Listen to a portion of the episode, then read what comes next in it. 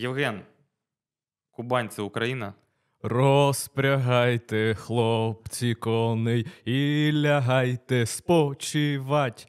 А я піду в сад зелений, в сад криниченьку копать, Маруся, раз, два, три калина чорня, я дівчина в саду ягоду рвала. Як ти думаєш, ця пісня з Кубані, і що Кубань це не Україна, це повноцінна Україна, яку ми, на жаль, втратили 100 років тому.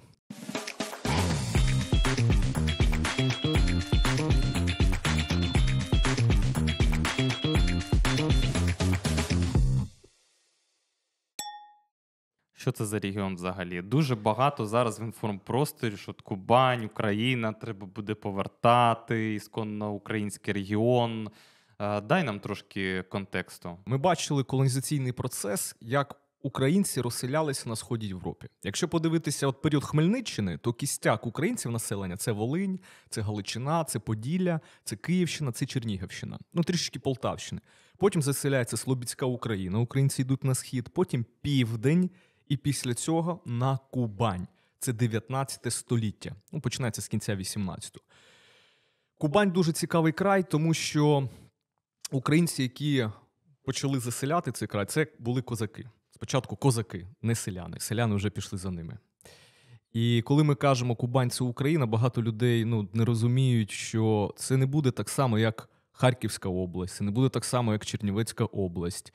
Це трішечки окремий регіон, який має суто український дух, але він має свою таку регіональну історію, навіть таку ну, не сепаратну, як би сказати, а Ну, якщо можемо подивитися там самі кубанці в еміграції в 20-30-х роках, там в Чехословакії, наприклад, в Парижі випускали книги про Кубань. Якщо ти їх читаєш, ти чуєш від них, що вони кубанці, українці кубанці, вони тяготять більше про Кубань. Але ж треба прекрасно розуміти, що коли в 18 столітті, в кінці 18 століття, запорожців, яких назвали чорноморцями, було таке козацьке військо після зруйнування Січі Катериною II Катькою, їх висели на Кубань. Рік. 1792, 4, це кінець 18 століття, да. І кожних 10 років йшла хвиля колонізації. Перший такий десант українських козаків, скажімо, поселенців, це от 20 тисяч, там от в два рази це приблизно до 50 тисяч людей. Уяви, 50 тисяч людей. Тобто чоловік, жінок з дітьми, вони прийшли туди. Цей край на той момент був уже завойований Російською імперією. Імперія завоювала цю землю. Ця земля була це степова земля, і належала вона степовим народам. Переважно там кочувала Ногайська Орда, могли заходити і калмики також. І якраз коли нагайці поставали проти імперії, їх всіх вирізали, відправили до Сибіру, просто знищили цю орду. Землі були спустілими. І тут у імперії питання: а як оці землі треба ж якось освоїти, щоб вони були благополучними, так? І плюс ще південь, там Кавказ. І хотіли ж завоювати Кавказ. Ще не завойований. Ще не Кавказ. завойоване, да. Там буде ще Шаміль, це ще 19 століття, там предводитель всіх кавказьких народів буде. Вони ще не завоювали. І вони що думають? Що Катерина думає? Давайте цих запорожців, чорноморцями, яких ми назвали, чорноморське козацьке військо, переселимо на Кубань, щоб в Україні. У яких у нас же ж уже скасували козаччину, так і поступово почали сказовувати якраз козацький і устрій, і козацький стан. І щоб не вибухнуло якесь повстання, вирішили надати їм землю, ну, якраз групувати їх туди. І ось оцей весь такий от смак продовження війська Запорозького він продовжується саме на Кубані і живе там до початку ХХ століття, поки це не викорінили більшовики. Тому можна відразу сказати, що Кубань, по-перше, це козацький край, де залишається якраз оце запорозьке козацтво, яке називається Чорноморським. Потім його назвали ще Кубанським, ну це було об'єднано. І якщо вже відповідати на питання Кубань це Україна, я би назвав Кубань щось схоже, як в інших європейських країнах, державах, таку паралель провести. От Південна Африканська Республіка вона була колонізована голландцями. Колонізована не в класичному розумінні 19 століття, що приходить імперія, завойовує і висмоктує всі ресурси. І це колонія. Тобто, щоб висмоктувати ресурси, не давати ніякі права колонії. Ні. Колонія, що означає колонус, поселення. Тобто я прийшов, вільна земля, і я поселився тут, заснував міста. Так само, як австралійці теж там були і аборигени, але австралійці в інших містах, ну, британці почали заселяти людьми. І ось Кубань це схоже щось на це. Це як така колонія України, тому що відокремлена якраз Азовським морем і плюс Доном. А Дон клином врубається так етнічними росіянами між українцями. І кубанці, а тоді ж ну, не телефону немає, комунікації не такі, немає ні моста. А, ну, Керченський мост да, там збудовано, тоді ж взагалі ж ніякого моста не було. Тобто це було трішечки складно. І вони залишають свою культуру, оця ж сама пісня, що ми заспівали.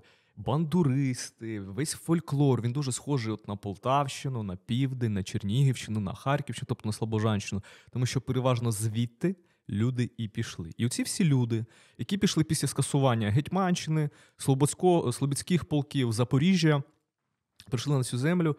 І поступово за ціле століття, коли народжувалися нові люди, для них Кубань стала Україною в їхньому розумінні. Яка?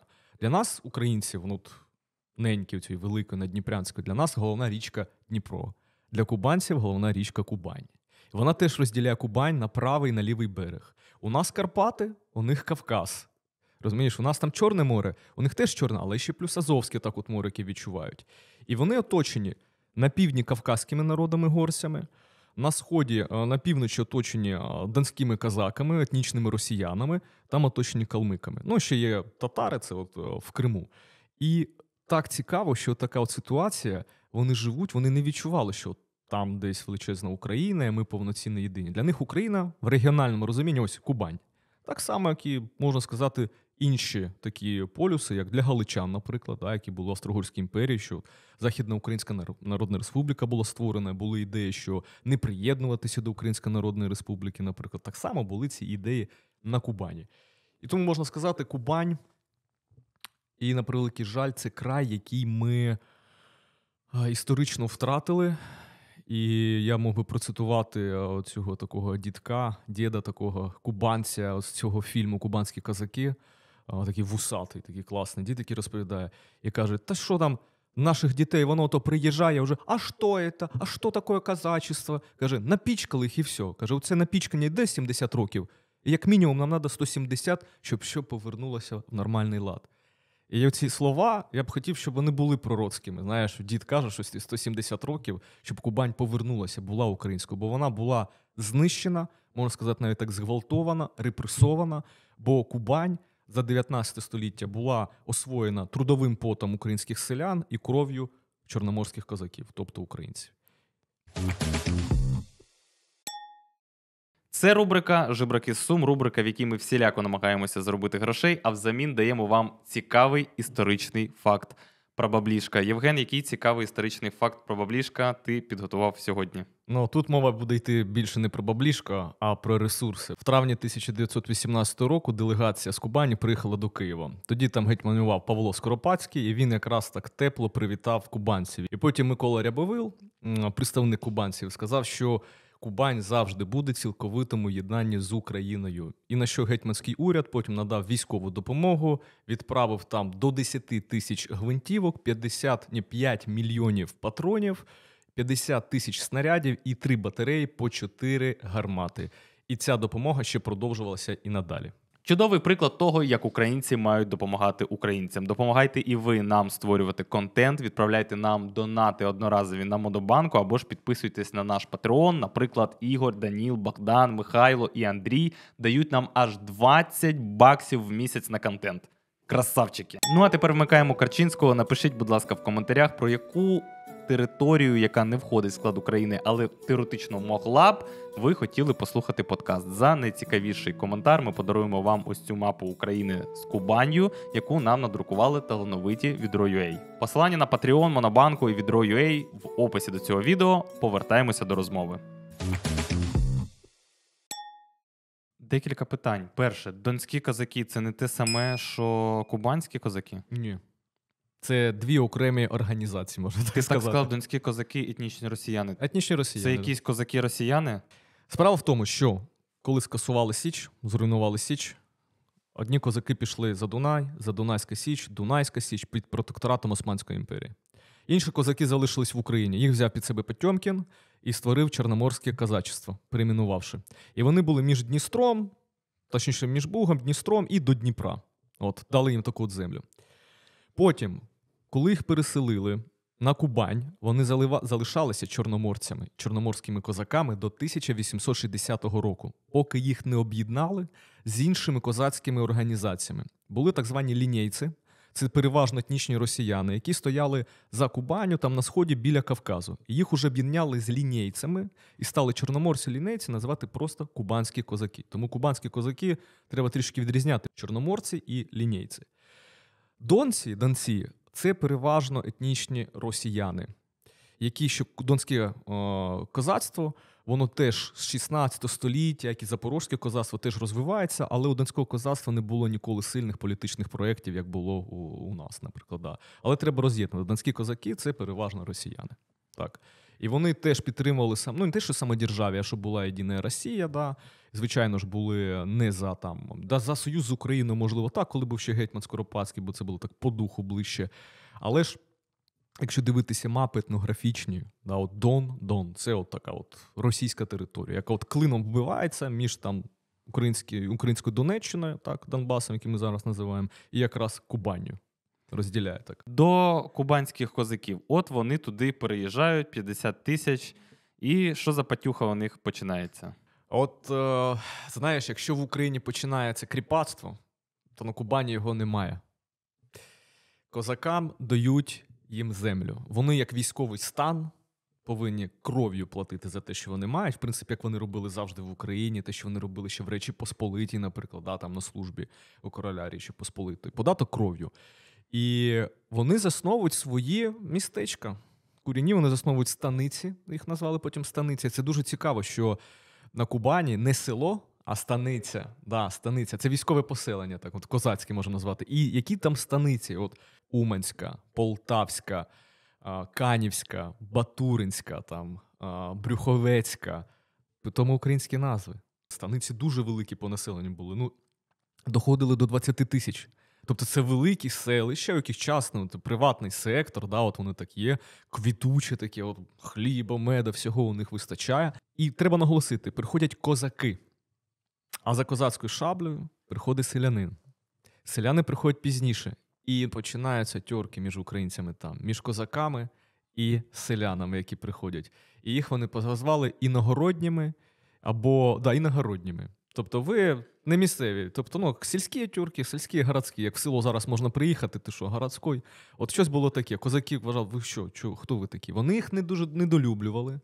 Да, Спочатку, звичайно, селяни не любили козаків, тому що повинні були працювати на їх землях. Бо до 1860-х років селянин не міг там купити землю. Це всі землі належали козацтву. Але на початку ХХ століття треба було прийти до порозуміння. Хоча були такі ідеї, що вони як козацтво ну, щось на кшатл, як в Україні були поміщики. Ну, типу, в такому дусі. Типу, селяни хотіли у них землю відібрати, а козаки ж заможні, їх потім кулаками всіх назвали.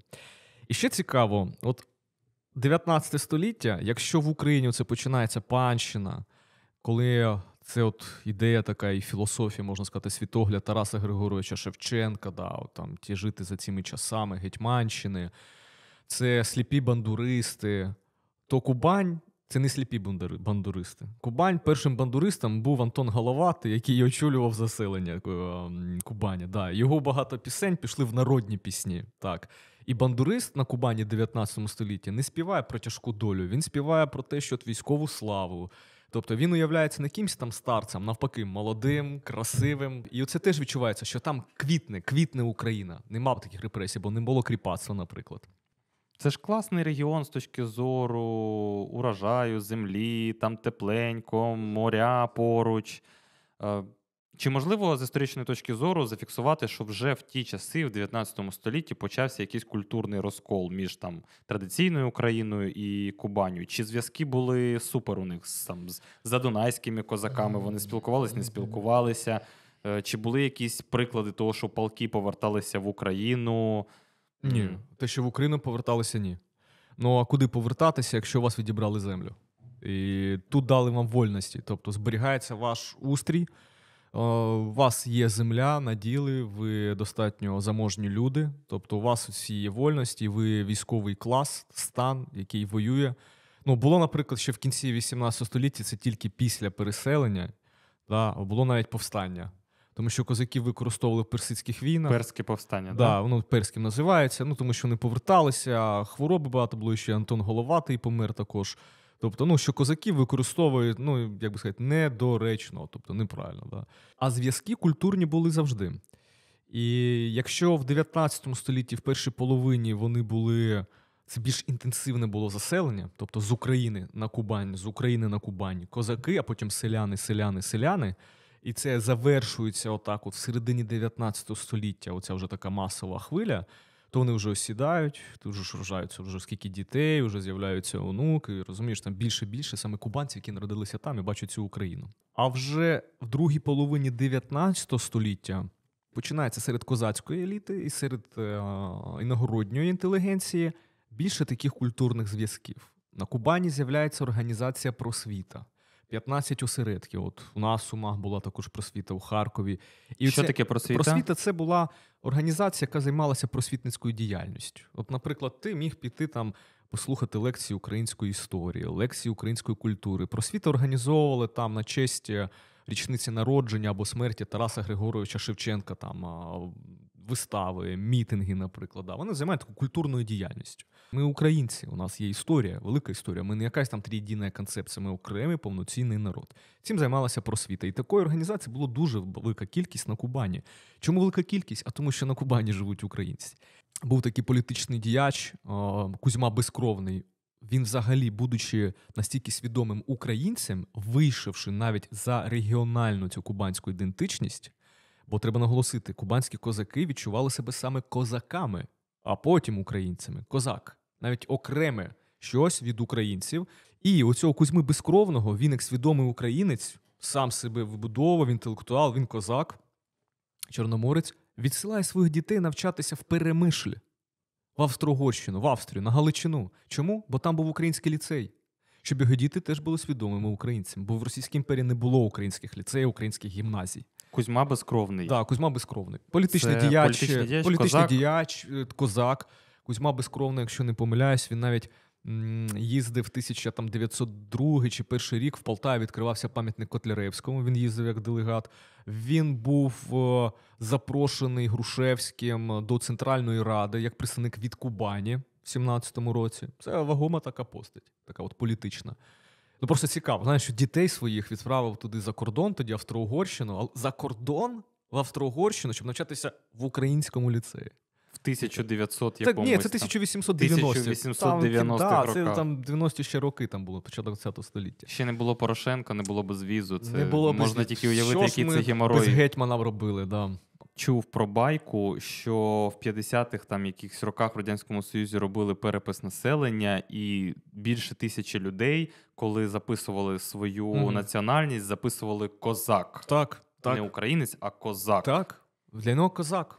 І є такий історик е, Євген Петренко. Е, він в 70-х роках був на Кубані, працював на Кубані, спілкувався з місцевим. Він досліджував Кубань от в українському дусі.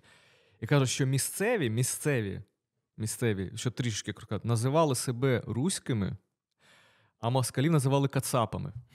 Тобто, да, ми руські, а то кацапи. Мову свою називали станичною, тобто сільською, а руською називали городовою, тобто города, мова uh-huh, города, uh-huh. да, от станична. Ідентичність українська, це от вона потім через інтелігенцію пішла, така от політична. Да, от як Пам'ятаю, у подкасті, що ми писали про акт злуки, я казав, що один кубанський солдат, українець, який служив в російській армії, заходить на Галичину і каже, пише листа додому, каже: О, диво, тут розмовляють таку ж самою мовою, як і ми. Так само від так співають такі ж самі пісні. Оце вже тоді пішло от це розуміння, де є український простір, де є українська нація, яка повинна створюватися. В імперії було складно розуміти, де закінчуються саме кордони України. Є адміністративні кордони, це губернії. От Харківська губернія, Катеринославська губернія є, да. а Кубань це до частини України адміністративно чи ні? Звичайно ж, в Росії вважалося це повноцінна частина саме Великоросії, де от Великоросії. Але українці розуміли, де живуть наші співвітчизники, це наша земля. І так само, як Симон Петлюр, який переховувався на Кубані. 1902 рік. Він не переховувався десь там за кордоном, то поїхав. Він поїхав на Кубані саме в український край. І як він сам казав, оце ж почувши пісні, з чого ми й почали. Поки на Кубані живе пісня, Україна не згине. І він каже, що тут пісні чудові, класні. А це оця традиція якраз і бандуристів. До речі, цей кубанський казачий хор, да, який зараз, ну, хай уже йому там грець, заросійщений, але співає українські пісні. Не чокайся. Е, Не чокайсь. За да. кубанський хор. не, не чокайсь. Він ще з 1812 чи 14 року. І він майже безперервно існує вже оце два століття. Ти бачиш, яка ну, історія цього хору? А це дуже співучий край. І тому Петлюрі це теж сподобалось, поки живе ця пісня, живе і Україна, навіть якщо русифіцирують. І потім зв'язки, звичайно ж, посилились під час революції.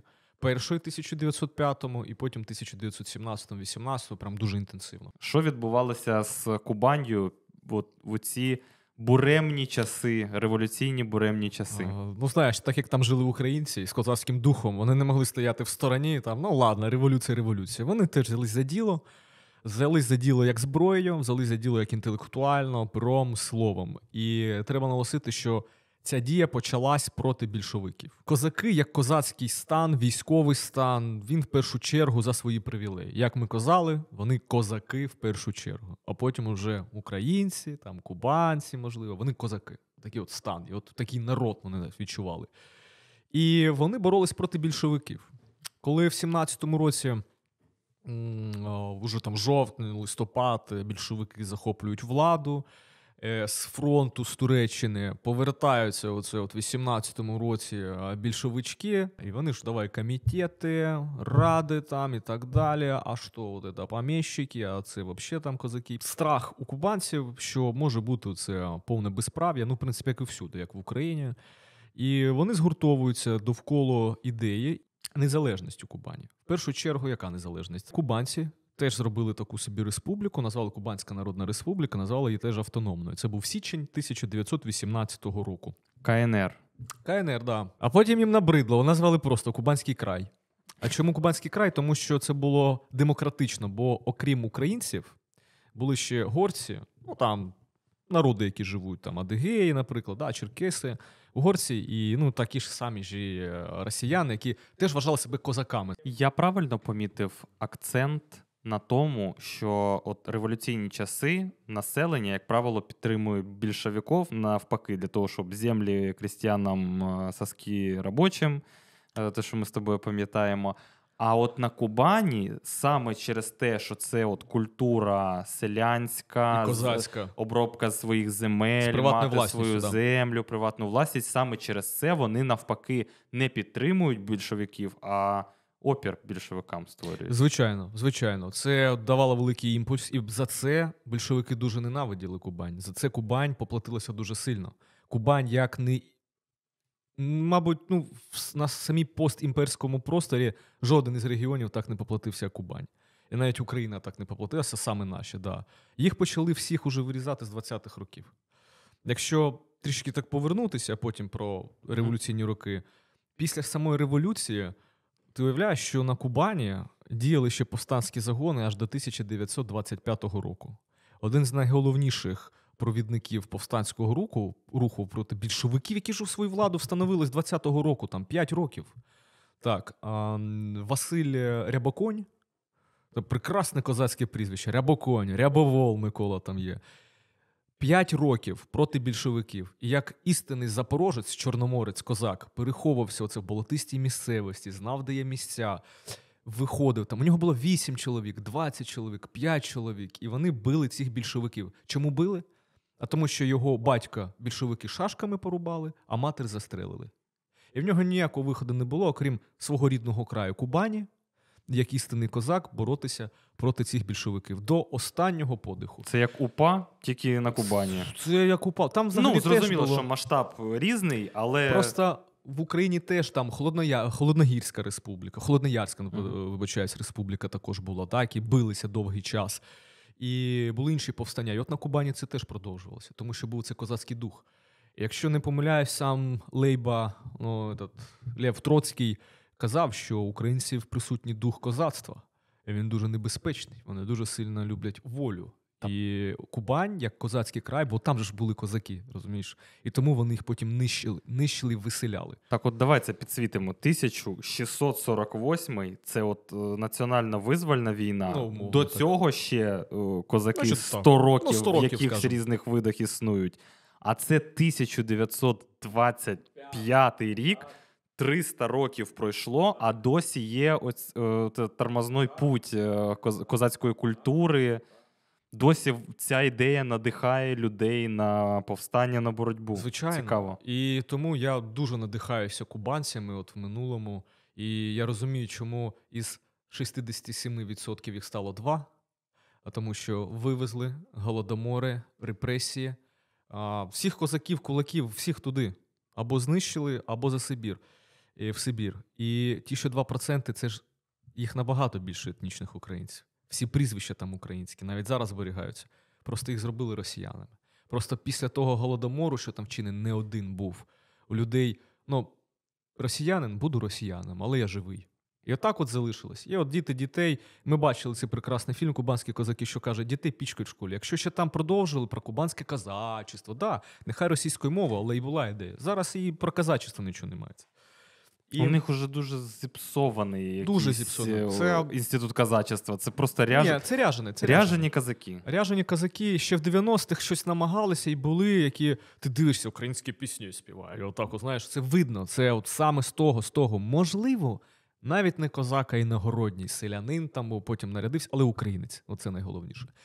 І от оцей приклад е, Василя Рябоконя, який е, до 1925-го були ж інші ватажки. Просто він найвидатніший такий був. І його ж поранили, поранили в в плече, в два плеча. Відвезли в Катеринодар, Краснодар уже ж потім називався, в'язницю, і запропонували йому стати більшовиком, що він прийшов на їх сторону в Красну армію. Ну, звичайно, він відмовився, і вони його стратили. Тобто, ну як можна перейти на сторону твого ката, ката твоєї родини? Якщо підемо в революцію і кажемо, що там трішечки заплутано, да, нічого не заплутано. Перш, найголовніший ворог кубанців, українців це більшовики, які йдуть як з півночі, які повертаються з фронту і починають робити свою державу. Кубанська Совєтська Республіка. У них так. Потім Північна Кавказька була Совєтська Республіка. В 1918 році, на початку року, е, створення Кубанської Народної Республіки, потім самостійної Кубанської Народної Республіки, а потім в кінці року Кубанського краю. І тут, щоб розуміти, що на Кубані, які сили були українці, більшовики і білогвардійці. Три рухи, що треба розуміти. І треба розуміти, що український рух він всередині кубанського козацтва. А кубанське козацтво ділено на дві частини: лінійці і чорноморці. Чорноморці українці, лінійці теж росіяни. Нічого не заплутано. Взагалі вони в нічого одному. не заплутано. Ну, це звичайно, да, так. Чорноморці це українські Українці, козаки, да. лінійці це російські, російські, російські, да. козаки. Але так як вони в одному війську, їх оце честь об'єднує там офіцерські устави, різні Вони в традиції. коннекті. Вони в коннекті. І в коннекті такому, що візьмемо наших навіть чорноморців, були ідеї: самостійна козацька республіка Кубанська, а, в союзі з Україною. Це більше інтелігенція тянула. Самі козаки хотіли просто бути незалежними з іншими козацькими автономіями, наприклад, як донські козаки, терські козаки. Отак от. І якщо дивитися на сили, візьмемо просто умовно Кубанська Народна Республіка. Уже в лютому більшовики захоплюють Краснодар, точніше, Єкатерінодар, столицю республіки. Вони трішечки іммігрують. В цей момент вже були спілкування з Українською Народною Республікою, делегації були відправлені. Вони але... це українські козаки. Да, да, да. Кубанські ну, козаки. кубанці, да. Були, були чесно, були лінійці, які були також за союз з Україною. Були такі. Тому що, ну, ви коріша, по суті, військові коріша були. Але переважно вони були більш підвласні більшовицькій пропаганді, і так само і білогвардійській пропаганді. І тут починається, що в 18-му році, в травні, в травень там, до червня, приїжджає делегація з Кубані, представників Кубанської Народної Республіки, приїжджають в Київ. В Києві на цей момент вже був гетьман Павло Скоропадський, там був теплий прийом, і вони домовлялися про е, об'єднання, військове об'єднання. Але як самі кубанці дивилися і свідчили, що українці, тобто ну, надніпрянці, гетьманський уряд, не розуміють, що таке Кубані. Що гетьман хотів відправити просто генерал, ой, генерала, губернатора хотів відправити, що це як Харківська губернія. Вони не розуміли, що це козацтво, яке живе, автономія, які складнощі там, що там повинна бути автономія. І як не як домовлялися або про федерацію, Тобто, це от як конфедерація сучасною мовою. Тобто доєднатися, залишати своє військо, але в такому військовому разом союзі. Але вже не білу конфедерацію, Ні, ні, ні, а ні, до України, до України Кубань могла доєднатися, і на це були повні надії. В ці революційні роки 18-й рік був вирішальним. Чому? Тому що коли приїжджає делегація, вони розмовляють про те, що перше допомога проти більшовиків. Це раз, що потрібно. Друге, допомога військова, звичайно, амуніція, зброя. Потім питання майбутнього Кубані. Це буде окрема незалежна республіка, чи доєднатися. І так як от зараз я навіть зачитаю. Це ще перед цим, що казав Микола Рябовіл, представник якраз е, Кубанської Народної Республіки. І ще в 17-му році, це біля до більшовицької революції, він звертався до людей там на одному військова така рада була. Він каже: Слава! Звертаючись до російської частини козаків, він сказав: Братья казаки линейцы, я убежден, что вы не осудите, а поймете вашими сердцами те чувства, какие наполняют мою душу, не только мою, но и душу всех казаков-черноморцев в настоящий момент.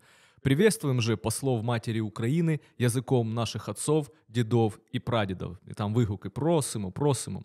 І потім Рябовил починає українською мовою. Дорогі гості, мачуха доля відірвала наших дідів, дідів запорожців від лона і закинула їх на Кубань. Більше ста літ жили ми тут сиротами по степах, по плавнях, по горах без матірного догляду.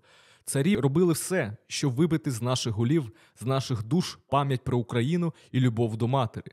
Цари хотіли зробити з нас душогубів, хотіли, щоб ми, коли прийде слушний час, час визволення України, своїми руками задавили ту волю, щоб ми своїми шаблями пополоскали в крові матері, та не діждали б цього ніколи.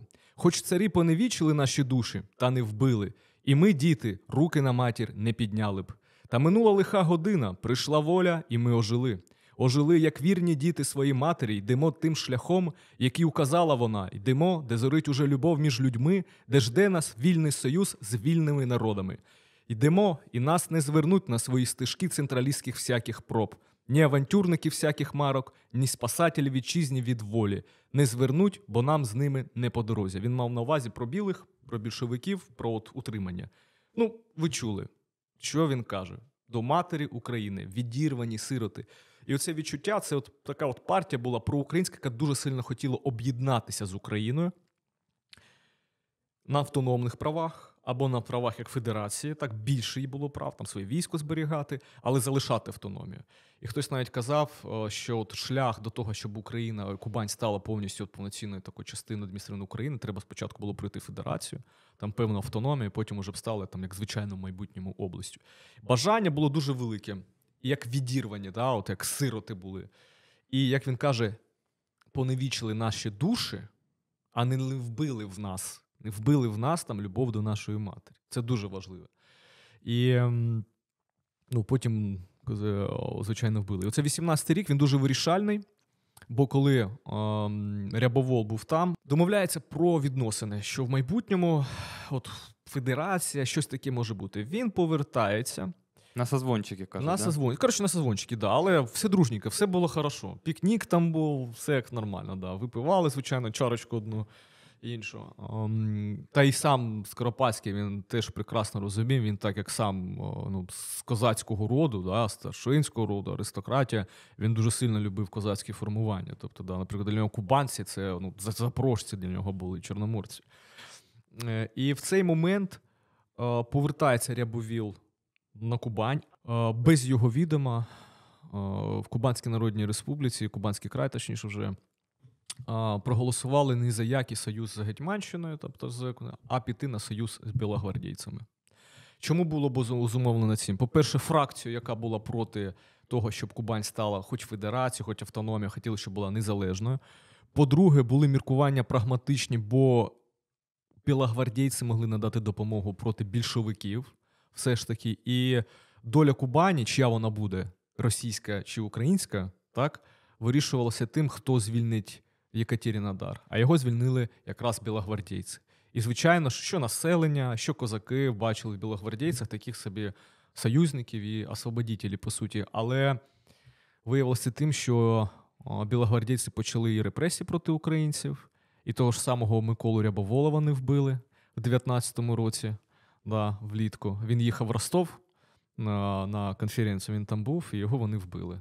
Да, тому що він був проти союзу з білогвардійцями, і вони формували союз між донськими козаками, кубанцями, горськими народами. Тобто альтернатива. Тому що Дінікінці, там Алексєєв, вони паскуди. Як вони? Вони чим паскуди? Вони використовували як і більшовики людей. Дінікін це, білогвардійці. Да, Даніл, да, Дінікін, да, білогвардієць. Він потім в вигнанні був. І от, щоб поняти всю суть росіян, Дінікін, який воював проти большевиків, потім, коли почала Друга світова війна, і перед тим, він уже сказав: нужно признать, что какой бы ни была, но Росія есть, і вона тепер красна. Ми должны это принять. Розумієш? Оце воно боролося проти більшовиків, а потім це дух росіян. Тому що Симон Петлюра, що Бандера, що інші розумні люди казали, яка різниця, яка Росія? Біла, червона, красна це залишається, імперія залишається цим духом. Вони ж самі такі. І оцей Дінікін, білогвардійці, що вони зробили просто з Кубаню? Вони її почали використовувати як плацдарм, і це юг Росії для них, це ісконна Росія. Вони були проти будь-яких стосунків, щоб воно було з Україною. А Микола Рябовол це один із організаторів цього процесу, і вони його застрелили. І причому Микола Рябовол сам там спілкувався зі своїми соратниками і каже: Чую, чую, що вівто сьогодні чи в четверг москалі все ж таки мене вб'ють розбишаки. От, отак от Так, він да, да, це от цитата прям, да, розбишаки каже. Розбишаки? Да, розбишаки. Москалі, москалі свого добиваються. Оце козацькі вислови, оцей от дух, оця от позитив, який суще- існує, да? Розбишаки. Я просто уявляю, що йому кажуть, там ну домовляються з ним про якусь зустріч в середу. Він каже: ні, не можу, мене во вторник розстрілюють. Да, ну от перечув, перечув. На жаль, і а, Євген Петренко, якого книга там є про Кубань, якраз це от в 70-х роках він був е, на Кубані, і він описує, що коли ж люди по станицях і ще пам'ятають розповіді, розповіді, як Миколу Рябовола по всіх станицях везли поховати. І щоб тіло зберіглося, тому що це літо було, залили медом. Да. І в кожну станицю йшли, його зустрічали люди, на колінах стояли. От це от нагадує, як зараз там. Ну, от останнє відео, яке нам дійшло, що Кубань це Україна, да, от, в селах, коли влітку саранча напала на Краснодарський край, і приїхала журналістка, каже, Саранча напала тут на Краснодарский край, съела всю кукурузу. Там і починається. Бабушка, бабушка, скажіть, що ви чувствуєте? Та такого не було много літ. Оце поїли всю кукурузу, ця сарана українською мовою. Думаєш, а що сла, а що случилось? А що це за бабуся? Чисто українською мовою. Ось Полтавщина, Сумщина, Харківщина, отакою мовою розмовляли. І в 18-му році, якщо повернуся Рябовіл, яку в 19-му були, ще була ідея така. Майже, майже Кубань була приєднана. І самі кубанці, деякі казали, зробили рокову фатальну помилку. Що ця рада проголосувала ніякого союзу з з Україною, а з білогвардійцями, з добрармії, добровольчої армії. До речі, добровольча армія нічого добровольчої не було, мобілізували де тільки можна. Людей да, примусово.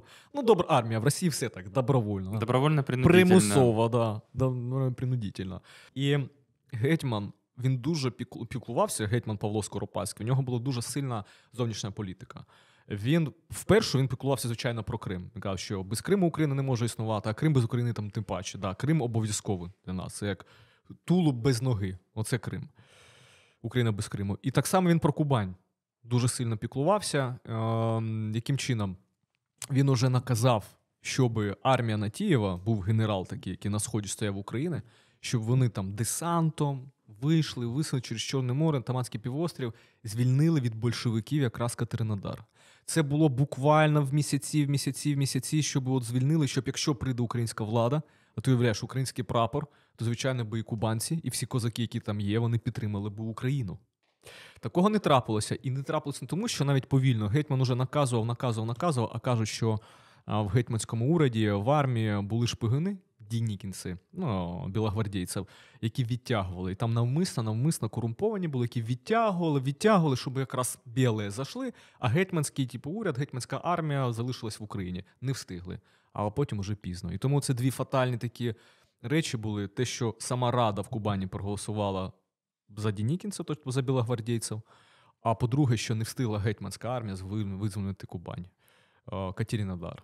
Ну, таке питання: помилка, помилка, фатальна помилка. А ну блін, якщо б е, все вдалося, ми б потягнули б Кубань, бо Я ми думаю- самі собі раду не дали по факту. Ну, а Тут же справа в тому, що чому ще така ідея, чому провалився такий проєкт? Вважається, що козаки вважали гетьманський уряд не дуже демократичним, тому що там не було ніякої ради, там була лише рада міністрів. Ну, це міністри сидять і все, а не було парламенту.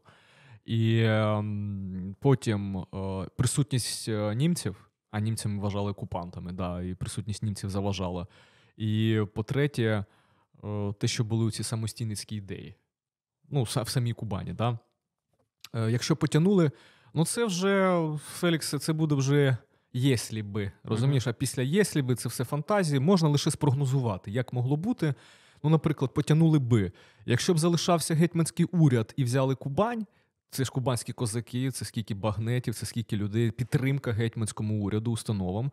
Я впевнений, що Кубань би залишилася повністю автономно зі своїм військом. І е, плюс у нас Крим і Азовське море. Дон, я впевнений, донські козаки відразу би були під нашим впливом. Повністю були під нашим впливом, тому що була така ідея. Вони залишили нашу частину. І в принципі, ця мапа, яка намальована, отакою Україною могла бути. Якщо не повноцінною, тобто федерацію таких союзів, от да, оця мапа, тому що там Ставропільський край, це якщо б можливо гетьманські війська зайшли б, взяли. Ну, присутність німецька заважала створення потужної армії, так. І теж помилка, не помилка, це ж самі свідки кажуть, що це була помилка. Вони жили далі, вони жили до 30-х до 40-х років, і вони бачили, що зробили Кубанню, як е, знищували козацький устрій, як закривали станиці ні виїзду, ні в'їзду і ходили по хатам, як за ніч виселяли там за пару тижнів повністю всі станиці, як станицю Уманську. Да? Як навіть в цьому фільмі. Класний фільм, всім треба його подивитися, кубанські козаки. Тому що ще 90-х років він ну, Казали це в минулих відео. Ще раз ми Да. постійно згадуємо цей фільм Кубанські він- козаки. Ми його десь тут позначимо. Це просто документальний фільм з 90-х років. Е, Поїхали, поспілкувалися Да. з населенням Краснодарського краю саме українцями. І українцями. Ем, Там же ж е, у них запитують у місцевих, е, там Уманська кажуть, розповідають, а що, Уманська станиця за пару днів всіх виселили, і пісня є. Е, Ей, співали пісню. Я кажу, А яку пісню співали? І ці чоловіки такі сміються. Прощай, ти Уманська станиця. Тебе в Сибір везуть, розумієш? А тут пісня Прощай там. І ти бачиш оцей Це дух. Да, і от я впевнений, от, от я от, ну, наскільки бачу, що от на Кубані от Україна саме в таких широких таких розмахах, от вона проявилася саме там, тому що більше там прожило козацтво, і сама природа це дозволяє, і трішечки відокремлено від України, не забудь, тому що мова повністю зберігається, свідомість зберігається, але річка Кубань, гори Кавказькі поруч, Азовське море. Тепленько. Так, тепленько. І це ж от воно ж розквітає. Це садок вишневий коло хати. Знаєш, там це от на Кубані найкращий вид, що можна уявити. Давай ми про це вже згадували саме про радянські часи, про Кубань в радянські часи. Я здивувався, коли дізнався, що Голодомор був і на Кубані. І для мене це як ну супер підтвердження, що Голодомор це геноцид, бо по факту він відбувався не по територіальному принципу, а по національному принципу. Жили от українці в Кубані, Голодомор був і в Кубані. Він був перший принцип соціальний. Хто це? Да? Кулаки, да? Але виходить Чи так, що кого? кулаки в основному українці. Тому він не національний. І я пам'ятаю, коли навчався в університеті в Римі, там був о, такий видатний викладач у нас по історії, і щось йшла мова про геноциди. Я підійшов там і із ним вже особо поспілкувався і кажу: а чому ну, не можна визнати саме геноцид, ну, от голодомор в Україні геноцидом? І він там каже, що ну, геноцид направлена навіть не кількість, це важливо, да? а важлива сутність. Тобто це направлено проти якоїсь нації, народу. А в даному випадку, каже, було направлено проти селян. І я кажу: ну так можна ж достатньо подивитися про таких селян. І навіть на Поволжі, що голод, і навіть то Казахстан, де голод, А Казахстан. малиновий ось клин, Ось сьо. жовтий клин, а он поруч. Ось Казахстан, я вам покажу. Ось Да. Оренбург. Отут. А бачиш, що мар, шматок. мапа? Це також... ж у нас сірий клин. Угу. Сірий клин. В Оренбургі скільки маніфестацій було в 17-18 році, українських, так? Бо там жили компактно українці. А українці люди завзяті. Український селянин завжди заможні. Ніколи в Україні не було голоду. Це лише більшовики його вигадали і зробили. Українська хата завжди заможня, завжди з їжею. Українці працюють на цій землі. Та ми навіть зараз це бачимо, коли вони приїжджають в села і дивуються, тому що ого, скільки вас можна вкрасти просто в сільській хаті. Прикинь. Це ж постійно було у ОПЗЖшників, у партії регіонів е, і у середньостатистичного обивателя цей аргумент, що да це ж типа ну не геноцид. е, Да, вони було везде, було і в Поволжі, і в Казахстані. Ага, ага. А чомусь в Подмосков'ї не було. Дуже цікаво. Я просто тепер розумію, чому воно було в на Поволжі і чому воно було в Казахстані. Тому що там жили люди з определенною національністю. Москва висасувала ресурси, весь хліб. Україна, Кубань це все це чорнозем. От оттуда, де Оренбург, це ж чорнозем'я, також там чорнозем. І в даному випадку, от совєтська влада, ем, що почала робити саме з Кубанню? Перше, козаки. А це землевласники і військові люди. Треба їх якось знищити. Фізично, це в боях. Деякі козаки, як Микола Рябоконь, е, Василь Рябоконь, до кінця боровся. Деякі і далі там трішки боролися. Потім просто роззброєння і висилка в Сибір. Є різні цифри. Точні цифри ми, може, і не дізнаємось ніколи. Але така найбільша масивна така цифра, ну, такий кістячок 500 тисяч. 500 тисяч людей, яких Півмільйона ви... людей. да. І ще скільки заморили голодом. Тобто, ну там ну, величезні, дуже величезні цифри. І навіть цікаво, що знаєш, є такий Міхновський, у нього брошура Самостійна Україна, такий Мгм, вусатий, мгм, а, ну, мгм. з Полтава, а харківський адвокат, можна так йому нікнейм дати. Він же ж в Полтавській станиці в українській гімназії викладав ще в 1925-27 році. В Полтавській станиці, Станиці, в українській да. гімназії, Це в Краснодарському краї. Ну, на Кубані, да. Він ж там викладав. Тому що відносний був спокій. Політика коренізації, яка була в Совєтському Союзі, українізація, тобто вона звучить знаєш, так дурно, тому що ну, українізація чого? Українців українізація. Ну, це дивно, да? От. Але це, якщо поняти, це був дозвіл на українські гімназії, українські школи. До 32-го року було там тисячі школ україномовних. В них навчалося 200 тисяч дітей українською мовою. Були там інститути, україн- видання, газети українською мовою. А потім поняли, що контра. Це контра.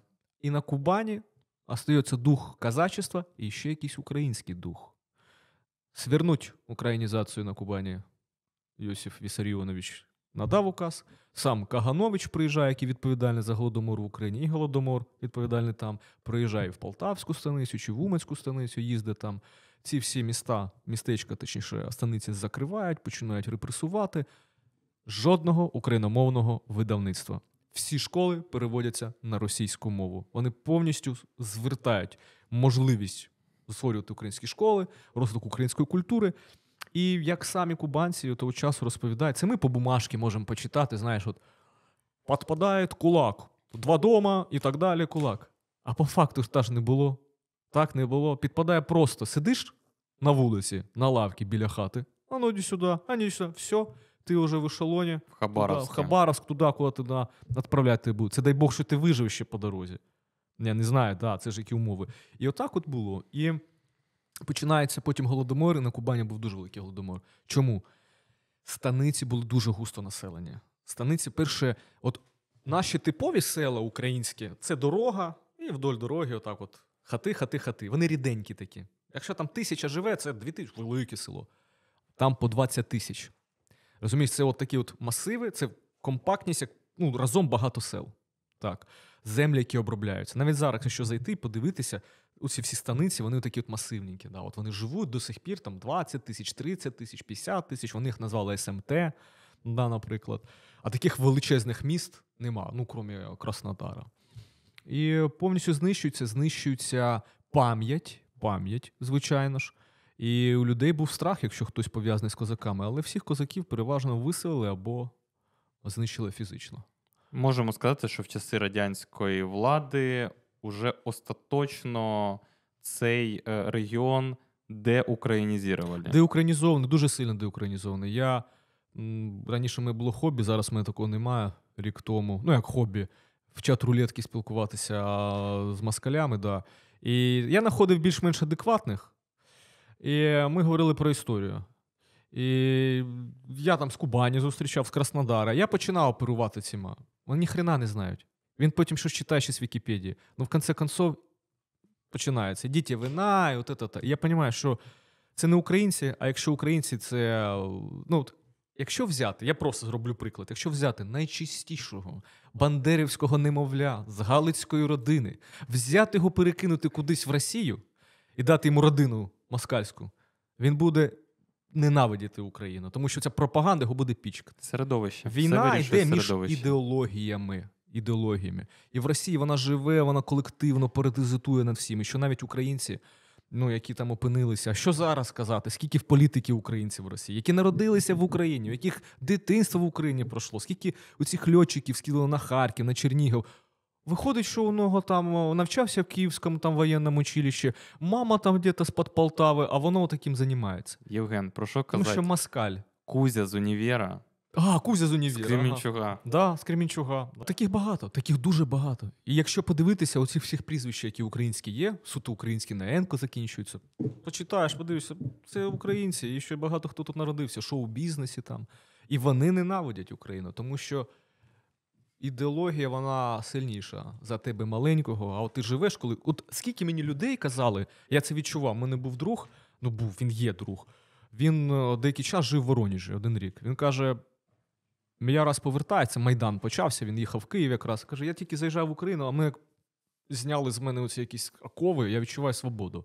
А я можу сказати, коли в Білорусі був, щось давить, давить, контроль, ти не можеш нормально усміхнутися. Касірші якісь грубі, злі.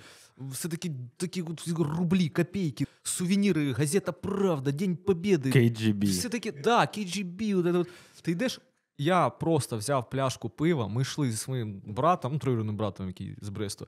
Ми йдемо, там було заборонено, а ми йшли далі. Люди дивляться, у них пиво, у них пиво. Тобто я, як будто я йшов з чимось таким невідомим. Знаєш, типу, я не самостійний, за мене повинен хтось вирішити. І тільки я заїжджаю в неньку Україну, Волинська область, яка мені дуже схожа на Сумську.